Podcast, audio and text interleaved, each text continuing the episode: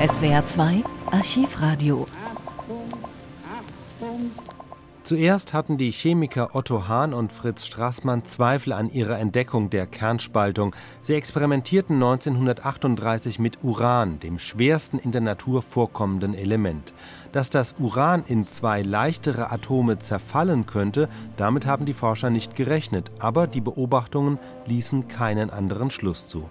Hahn wurde für diese Entdeckung 1944 der Nobelpreis für Chemie zugesprochen, doch offiziell gab die Schwedische Akademie der Wissenschaften dies erst nach dem Krieg 1945 bekannt, damit Hahn nicht in die Verlegenheit gebracht wird, den Preis ablehnen zu müssen, denn dazu wäre er unter der Nazidiktatur gezwungen gewesen. Zwei Jahre später schildert Hahn dem Journalisten Jobs Klinkmüller, wie er zusammen mit Lise Meitner der Atomspaltung auf die Spur kam. Welche Arbeit führte zur Entdeckung des künstlichen Zerfalls von Uran, der sogenannten Uranspaltung. Ja, die Arbeiten waren das Ergebnis mehrjähriger Untersuchungen über die Einwirkung sogenannter Neutronen auf Uran. Und in Gemeinschaft mit Professor Lise Meitner und Dr. Straßmann hatten wir eine größere Anzahl künstlich radioaktiver Substanzen gefunden, die wir nach dem damaligen Stande der Wissenschaft glauben mussten, waren es sogenannte Transurane. Transurane heißt Elemente jenseits des höchsten Elements des Urans. Die Versuche wurden natürlich nicht nur in Deutschland, sondern auch im Ausland ausgeführt.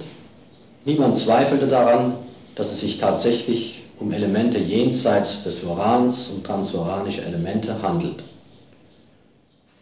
Nachdem es meiner langjährigen Kollegin, Professor Meitner, Mitte 1938 nicht mehr erlaubt war, in Deutschland wissenschaftlich tätig zu sein und sie nach Schweden ausgewandert war, machten Herr Strassmann und ich die Versuche allein weiter und kamen im Herbst 1938 zu sehr seltsamen Ergebnissen.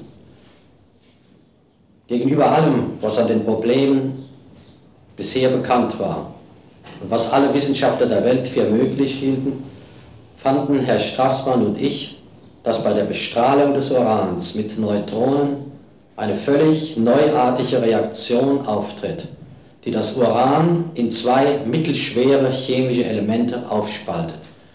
Also das schwere Element Uran war in zwei leichte auseinandergeflogen. Unsere erste Veröffentlichung im Januar 1939 erregte deshalb, und zwar besonders im Auslande, sehr großes Interesse. Es wurde telegrafisch nach Amerika weitergegeben und der englische Rundfunk berichtet wenig Tage nach unserer Veröffentlichung darüber. In Deutschland war das Interesse der Öffentlichkeit etwas kleiner, weil doch weniger Interessenten an dem Thema arbeiteten.